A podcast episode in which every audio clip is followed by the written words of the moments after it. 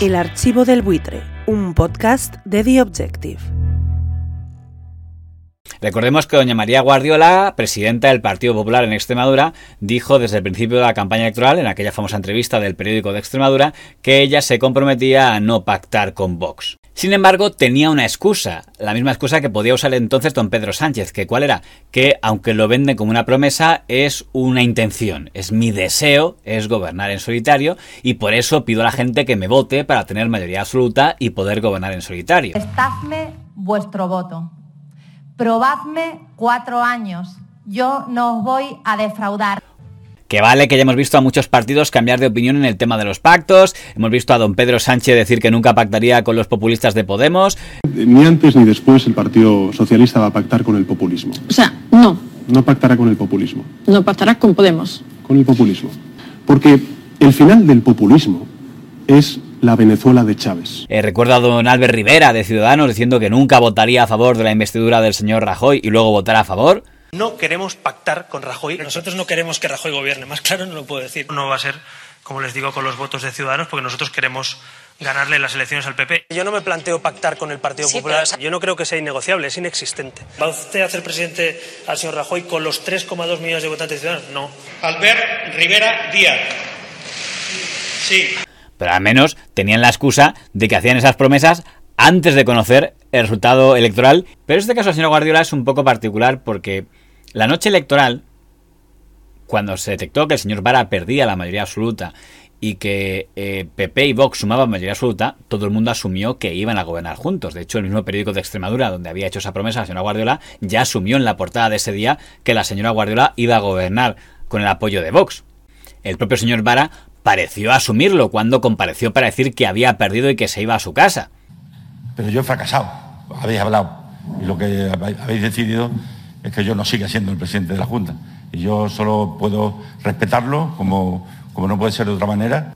Si la señora Guardiola no tenía intención de aceptar los votos de Vox en aquel momento porque tenía esos valores y ese compromiso, ¿qué sentido tenía salir al balcón y desplegar una pancarta gigantesca que le tendrían preparados sus jefes de comunicación donde ponía María Presidenta? De hecho, en la cadena SER se lo dijeron y ella vino a decir que entendía que había una política de bloques y el bloque de la derecha había ganado. Ergo se entendía que consideraba a PP y Vox partidos destinados a entenderse. Las urnas en Extremadura han pedido cambio. las urnas en Extremadura realmente lo que han hecho es que gane el PSOE.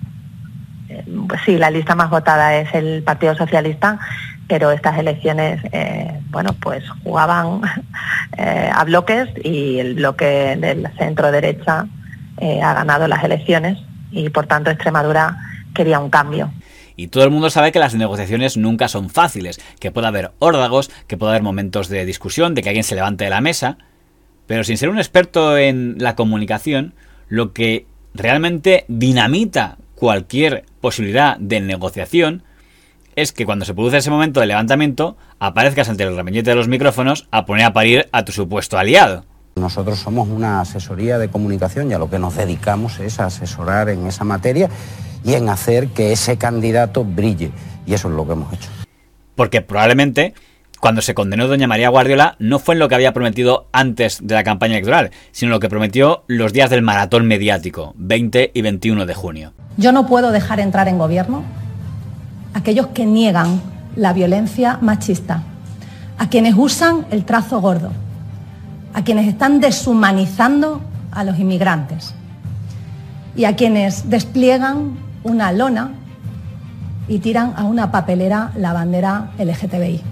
Da la impresión de que algún director o asesor de campaña le convenció de decir, mire, Vox no nos va a apoyar si no le damos consejeros y como no queremos darle consejeros, hay que ir a una repetición electoral. Luego date un maratón, preséntate como una mujer de convicciones libre e independiente con principios y valores que no va a gobernar en coalición con esos ultras, fomentamos una repetición de las elecciones y en la repetición vamos a la mayoría absoluta. Ella no le va a dar el gobierno cumpliendo lo que dijo en la primera entrevista, yendo a elecciones de nuevo si nadie le da una solución posible. Va a ir a elecciones de nuevo y ¿sabes lo que va a pasar? Que se va a ir a la mayoría absoluta. Entonces doña María Guardiola se fue a la cadena SER esa misma noche del 20 de junio a comprometerse en que no iba a pactar nunca con Vox, ni siquiera después de las elecciones generales. Esto no debe sorprender absolutamente a nadie. Yo soy una persona que no falto a mis compromisos, soy una mujer de palabra y lo que he hecho es demostrarlo con hechos. Vox también sabía que no iban a entrar en gobierno. Yo no puedo gobernar con alguien que como premisa principal tiene tirar la España o en este caso la Extremadura que no le gusta un cubo de basura. Yo de verdad no, no puedo gobernar con una formación excluyente. Usted se compromete aquí, señora Guardiola, a que incluso después de que pasen las elecciones generales, en ningún caso va a meter a Vox en su gobierno. Me comprometo, claro que sí. No va a entrar en el gobierno. Yo no voy a gobernar con Vox, ya lo he dicho y, y lo repito. Y de verdad que no he engañado a nadie. Luego, al día siguiente, apareció en el programa de Ana Rosa a primera hora para decir tres cuartos de lo mismo. Y yo desde luego no voy a defraudar eh, los valores que yo he aprendido en mi casa y que quiero que aprendan mis hijos. Y eso no lo voy a hacer jamás. Yo no he engañado a nadie. Todo aquel que ha depositado la papeleta en el Partido Popular sabía que yo quería gobernar en solitario y que yo no iba a gobernar con Vox. Luego se fue al programa de doña Susana Griso, a Espejo Público, a volver a repetir que era una mujer de palabra y que por supuesto no iba a pactar con Vox. Sabían perfectamente eh, que no íbamos a aceptar un gobierno en coalición con Vox. Yo dije desde el primer día que me presenté como presidenta del Partido Popular de Extremadura que iba a revolucionar la política con la verdad y es lo que pienso hacer porque mi palabra es sagrada y no pienso traicionarla. Y luego tuvo tiempo para pasar por la sexta y al rojo vivo para decir que naturalmente no iba a haber ningún tipo de pacto con Vox. De lo que yo he prometido, las personas que han depositado su confianza en el Partido Popular Extremeño sabían perfectamente que yo no iba a gobernar con Vox y yo no voy a traicionar mi palabra por ser presidenta a toda costa. También está por ahí su director de campaña, que también nos aseguraba que si algo caracterizaba a doña María Guardiola es que era una mujer de palabra. Mira, sobre María Guardiola simplemente, simplemente no hay nada de tacticismo, es veces... ella en sí mismo, la sí, verdad con patas. La verdad con patas. La verdad con patas. La verdad sí, con patas. Yo no Eso digo es María Guardiola. No, una mujer de principios Santiago, y de palabra. Santiago, yo no, no hay no, no marketing dudas, electoral, no hay nada. No tengo es ella.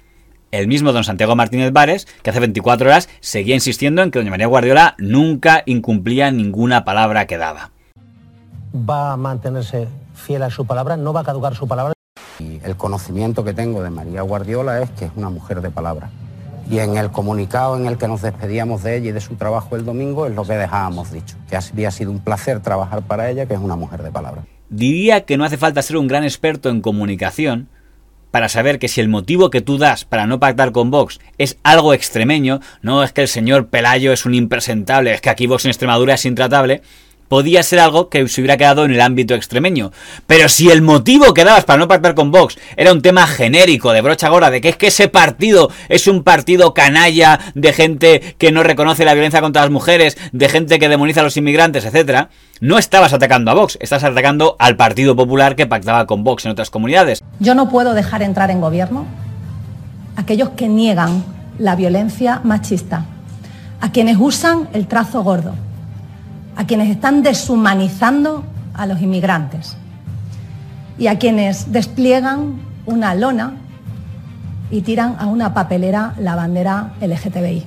Era una bofetada que doña María Guardiola le estaba metiendo a sus compañeros de partido, señor Carlos Mazón en Valencia o señor Mañueco en Castilla y León. Y de paso, un ordago que le estaba metiendo a su propio presidente nacional del partido, porque le obligaba a intervenir y intentar explicar por qué lo que valía en Extremadura no valía en Valencia, lo que valía en Valencia no valía en Castilla y León. Con lo cual, hay que felicitar a doña María Guardiola y a su equipo de comunicación por hacer lo que peor le podía venir al Partido Popular y lo que mejor le podía venir a los enemigos del Partido Popular. Ahora bien, eso sí, consiguió que durante 48 horas fuera la más querida por los tertulianos de lo políticamente correcto en A3 Media y Mediaset.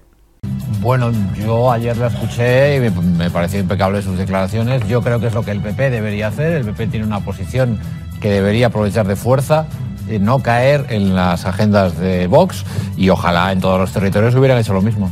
María Guardiola, ¿sabe lo que sorprende? Que nos encontremos con alguien que quiere respetar la palabra dada en campaña electoral. Mm, sorprende que usted sorprenda con, con, esa posición tan firme, decir, oiga, yo le he prometido a los extremeños que no metería en el gobierno a Vox y lo mantengo. Así es. Yo me he hecho muy guardiolista de esta María Guardiola, la verdad, me gustó mucho su, su reacción y creo que hay un riesgo, sí, sí hay un riesgo, un riesgo de perder Extremadura, eh, entre, otras, entre otros riesgos, pero creo que hay riesgos que vale la pena por y que vale la pena pagar por coherencia política. Me parece que da una lección de racionalidad política, de que Me- defiende me- me unas ideas. Alucines porque no es lo habitual. No es lo habitual, pero es lo normal. Es que defiende una posición política absolutamente respetable. Y eh, me parece que ha sido totalmente consecuente y que además a los políticos que hoy eh, en día eh, mantienen su palabra, yo creo que lo primero que hay que hacer es felicitarles, porque la señora Guardiola es de los pocos que dijo no voy a dejar que entre el Se gobierno. arriesga a perder el. eh, Pero- pero es que, eh, ya se veía presidenta. Bueno, pero eh, es que hay que ser consecuente, coherente y me parece además que eh, ha marcado un camino que es el que tiene que, que llevar Feijó. Feijó tiene que ser igual de claro que María Guardiola. ¿Por qué? Porque no todo vale para estar en la Moncloa. cuando tengan que ir a votar otra vez. Pues es que María Guardiola, eh, Ahora voy a llamar a mis amigos en Extremadura. María están. Guardiola tenía, dicen, sus, en, en su entorno y sus encuestas, voto prestado, ese que, que era un voto eh, socialista. Y ella piensa que si me voy con Vox se acabó ese Bueno. voto. y, y que sí que es, es cierto ¿no? eso que nos estamos tan acostumbrados a la, a- la tradición de las promesas que eso nos, nos llama la atención. Yo creo que eh, hay un elemento de, de riesgo eh, que, es, que es bastante grande, ¿no? o sea que ya, ya se juega mucho, pero que, que eso también es lo que tiene quizá lo que, lo que nos provoca cierta, no sé si admiración, pero sí decir, bueno, pues que hagas, que, que mantengas la posición ¿no? de esa- con esa coherencia. ¿no? Eh, Cortito, Busto, no me hagas Pues un voy a, hacer, ¿eh? voy a hacer pleno guardiolista. Quiero decir, eh, creo que a mí me gustan los políticos valientes, aunque se equivoquen. Yo creo que su decisión es arriesgada, pero es valiente y es coherente. Y es, supone cumplir el mensaje de campaña. Tú has lanzado un mensaje, te ha votado mucha gente, Extremadura tiene una sociología electoral de centro-izquierda y ella quiere hacer un cambio respecto de las políticas del PSOE de muchas décadas en Extremadura, pero no quiere hacerlo a cualquier precio. Venimos de una etapa, a mi juicio, eh, encarnada en Pedro Sánchez, donde vale todo con tal de retener el poder, pactar con quien sea. Bueno, pues la alternativa no puede seguir el mismo camino por la derecha.